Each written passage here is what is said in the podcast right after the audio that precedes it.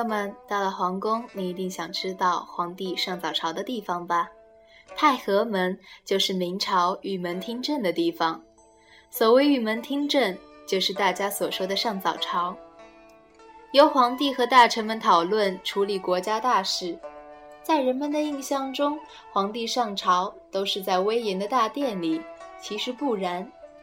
每天早晨，皇帝从后宫出来，坐在这太和门种种摆放的龙椅上，王公大臣们按照文东武西的顺序，站在门下的广场上向皇帝奏事。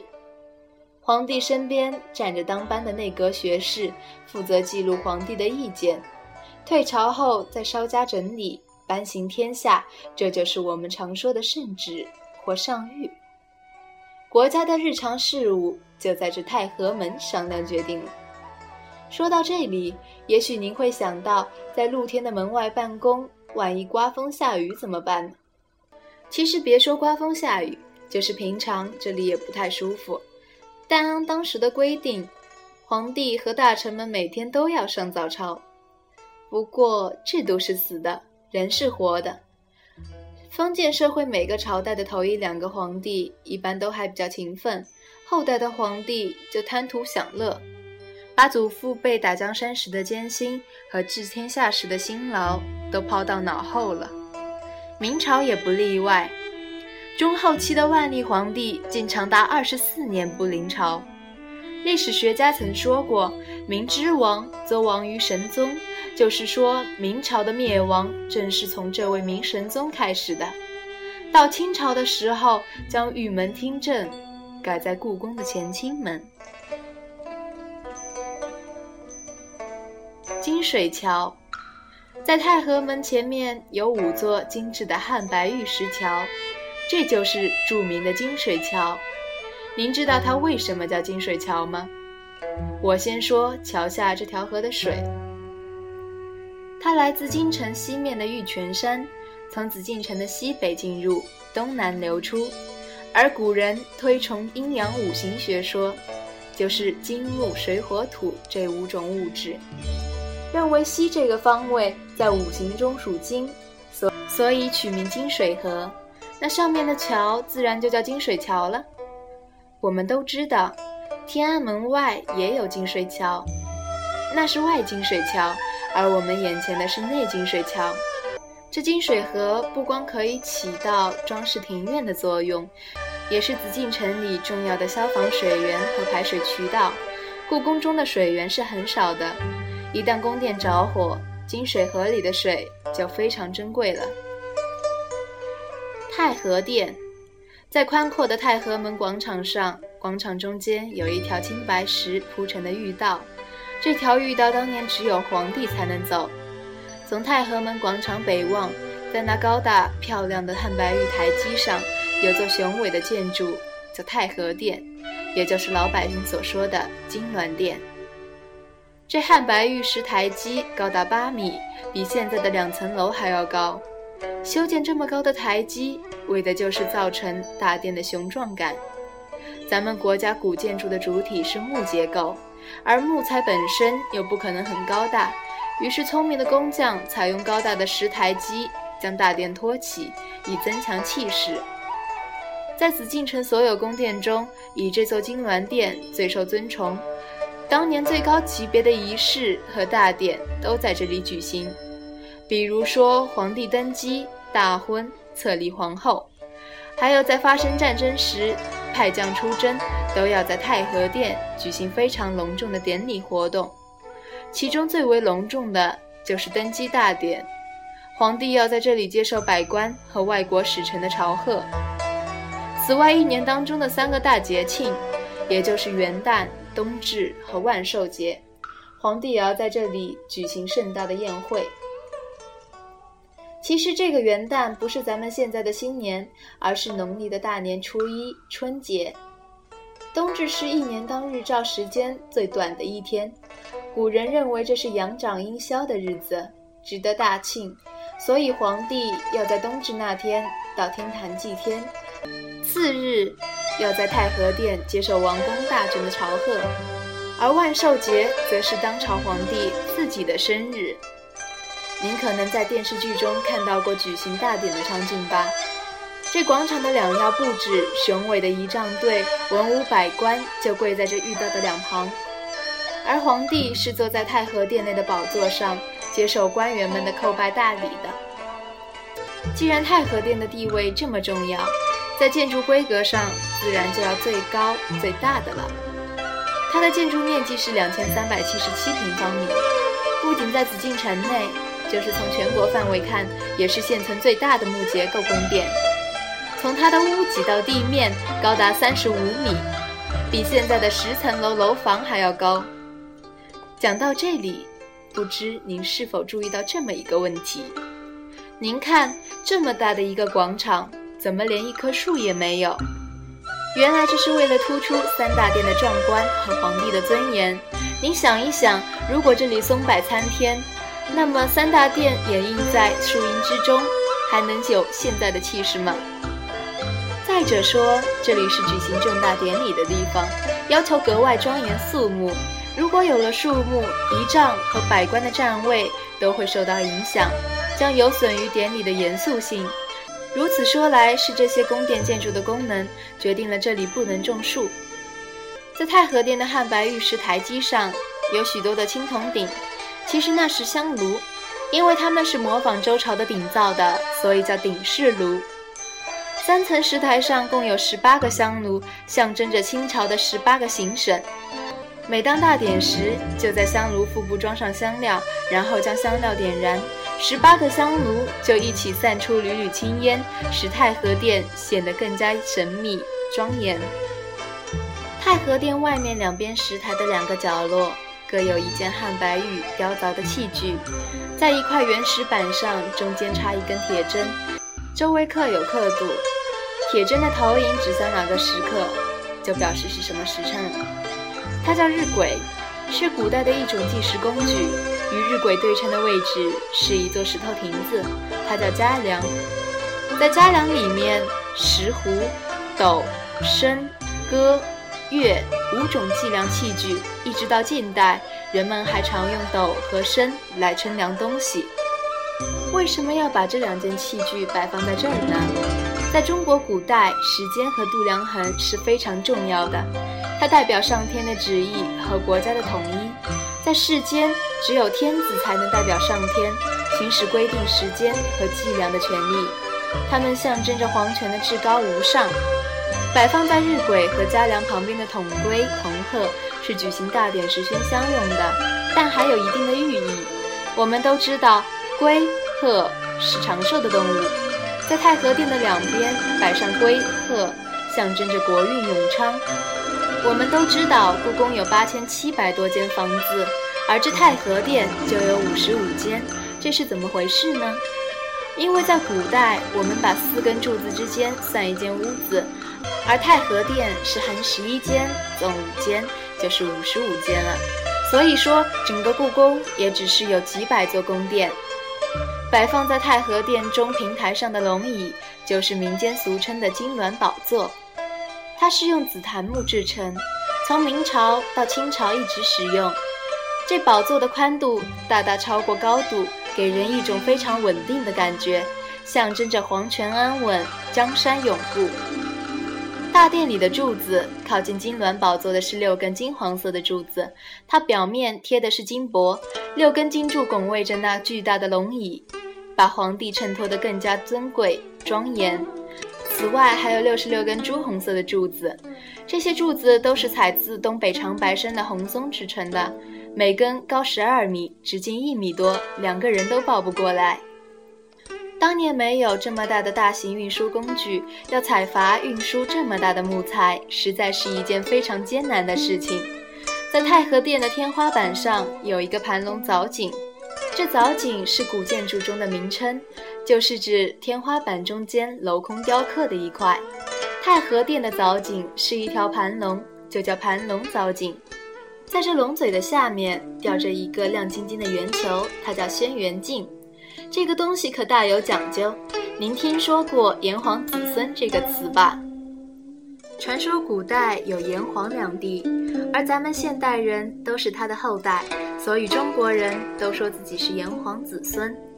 而过去的皇上也自认为是皇帝的继承人和接班人。这个传说中的皇帝号轩辕氏，而皇上在宝座的正上方悬挂一个轩辕镜，表示自己是正统皇帝，而且有轩辕氏的保佑。太和殿的地面上铺的是一种亮亮的方砖，您听说过紫禁城金砖漫地吗？指的就是这种金砖。这种砖并不是拿黄金制成的，那它为什么会叫金砖呢？这种砖是在今天苏州附近的御窑村烧制的，因为专门为京城烧制，所以叫金砖。可是南方人发“金”这个字的时候，听起来会像黄金的“金”字，久而久之，这金砖就被叫成金砖了。虽说这砖不是用黄金制成，可是由于它的制作方法独特，工艺复杂，它的质地更像大理石一样细密坚固。尽管经历了几百年的摩擦，依旧光亮如新。再加上烧制铺满这种砖的费用也是很高的，所以冠以金砖的美名也是名副其实。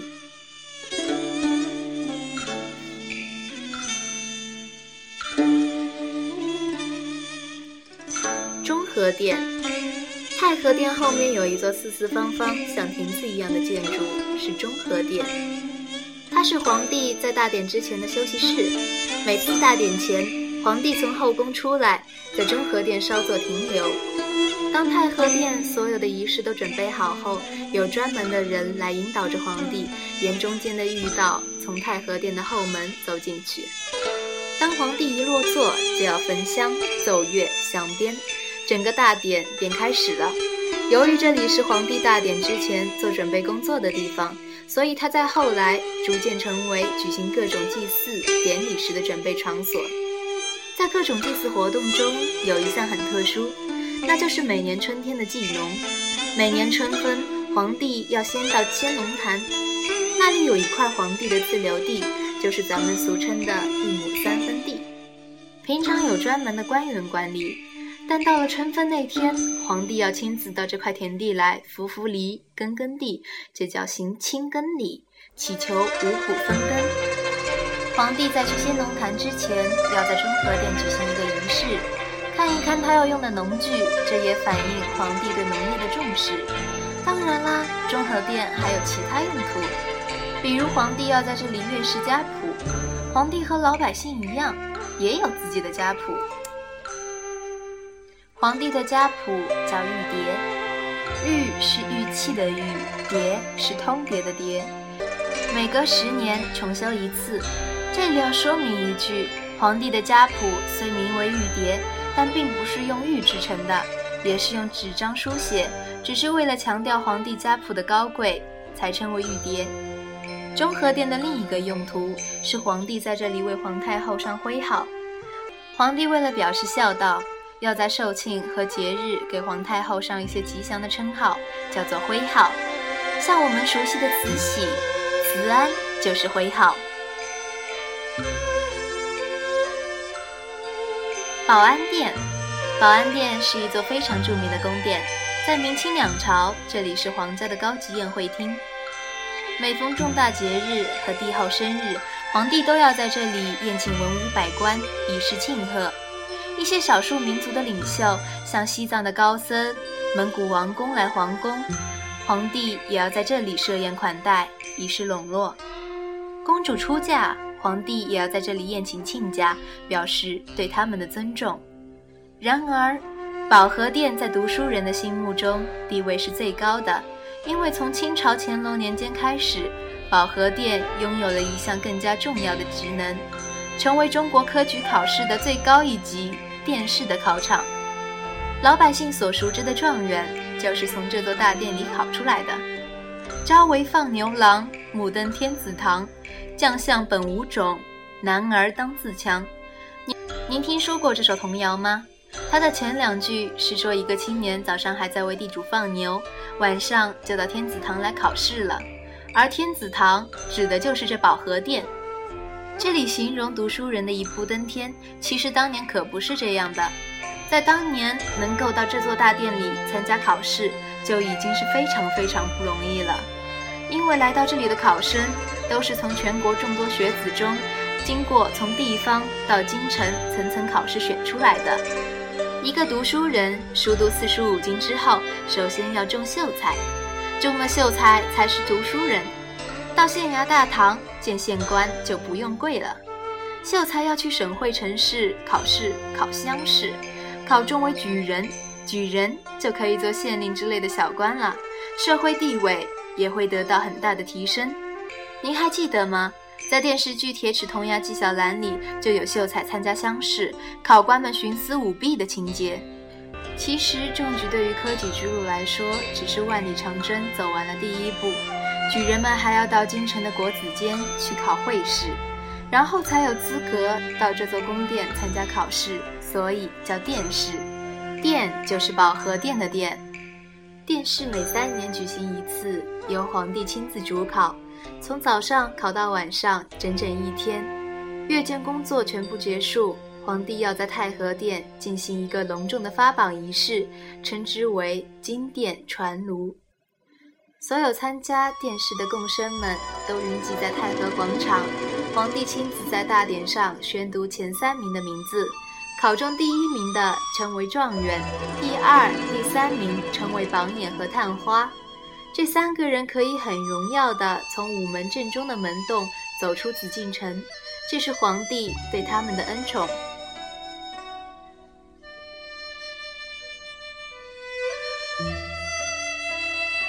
石雕。故宫中有许多宫殿的前台都有石雕，用浮雕的手法刻出游龙、祥凤等图案。这些石雕主要是为了装饰，显示皇家的威严和气派。在这些大大小小的石雕中，保和殿后，也就是台阶中间的云龙石雕是最大的一块。石雕的图案从上到下刻着九条形态各异、栩栩如生的游龙。嬉戏云海之中，非常生动精美。这块石雕是用一块完整的大青石雕成的，现在长十六点五七米，宽三点零七米，平均厚度一点七厘米，重量达二百多吨。这块石料是采自北京房山区的大石窝村，距离紫禁城有一百多华里。在五百多年前。没有任何现代化运输工具的情况下，是如何从百里之外将这么巨大的石头完整的运过来的呢？简单的说，就是借助冰，使用拉旱船的方法拖过来的。工匠们从紫禁城到大石窝村，每隔一里地打一口井，到了严冬季节。从井里把水提上来，泼在路面上，就这样泼一条一百多华里的冰道。我们知道冰面上的摩擦力小得多，就是这种人工情况下，仍然动用了两万多民兵、几千匹骡马，用了近一个月的时间，耗银十一万两，才把这块大石头拉进紫禁城里，艰难程度可想而知。每个人站在他面前，都不得不从心底叹服古代劳动人民的勤劳和智慧。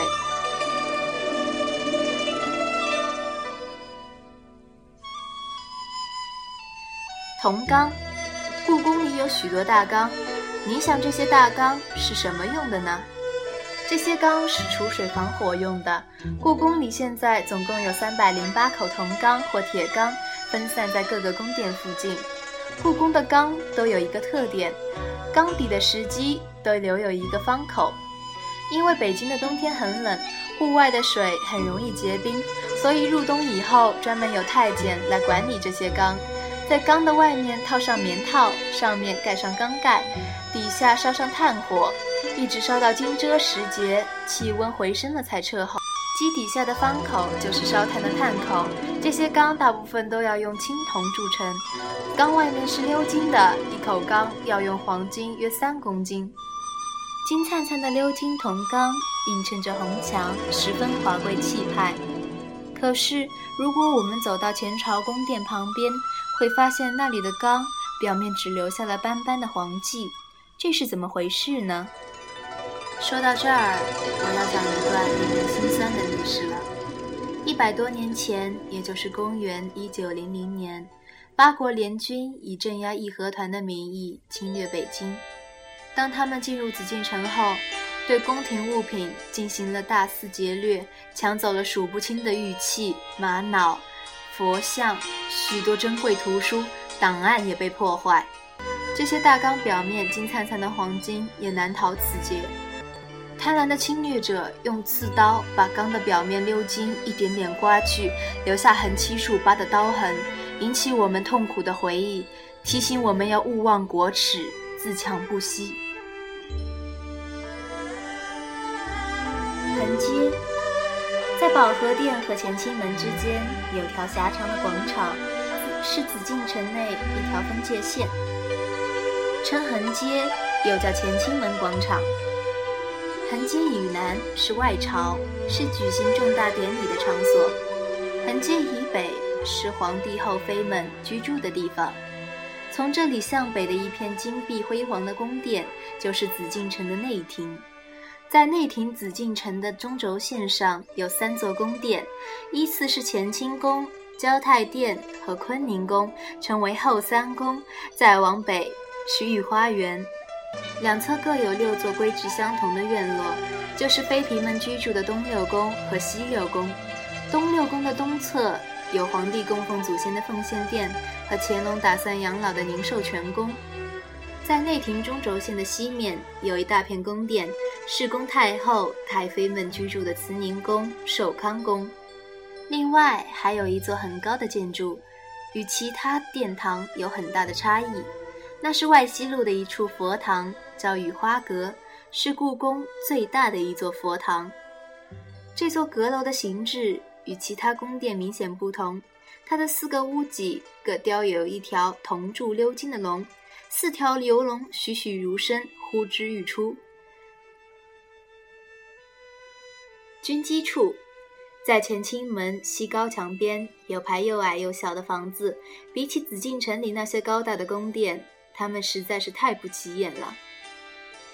可是，正像俗话所说的“人不可貌相”一样，这几间小房子也非比寻常，因为这就是鼎鼎大名的军机处所在地。您在各种文学、影视作品中所看到的军机大臣就在这里值班。清朝为什么要把军机处那样一个非常重要的机构放在这么一个不起眼的地方呢？就是因为这排房子的一墙之隔就是皇帝居住的养心殿。雍正初年。雍正皇帝经常在养心殿昼夜不停地和大臣们商量如何平定叛乱。为了随时召见这些大臣，雍正便将养心殿外这排平房作为大臣们休息和等候的地方。这样一来，既节省了时间，又有利于保密。于是，军机处成为正式的国家机关，国家的军政大事都在这里决断。而本来掌握朝政大权的内阁变成空架子，军机大臣的人选要皇帝亲自在大学士、尚书、侍郎等大臣中选任，这样军机处就完全置于皇帝的直接控制之下了。而军机大臣确实有一定的权势，要是没有过人的才能，还是不可能成为军机大臣的。一位大臣出入军机处要学习行走。他每天的工作就是誊写诗篇。皇帝每天口诵所致诗文，这位大臣只能肃立静听，然后回到军机处，根据记忆将皇帝的诗文誊写出来，也要能做到准确无误了，才能参加誊写皇帝的谕旨。皇帝的谕旨有时一天好几次，有时一说就是几百句话。听了以后，仅凭记忆，要能写的完全符合皇帝的本意才行。您说这活容易吗？景运门在明朝时期可是戒备森严，没有皇帝的诏令，就是王公大臣也不能进入，因为这是进入王宫内院的必经之门。在景运门的西面有一个和它正对着的门，叫隆宗门。隆宗门的作用和管理办法和景运门是完全一样的。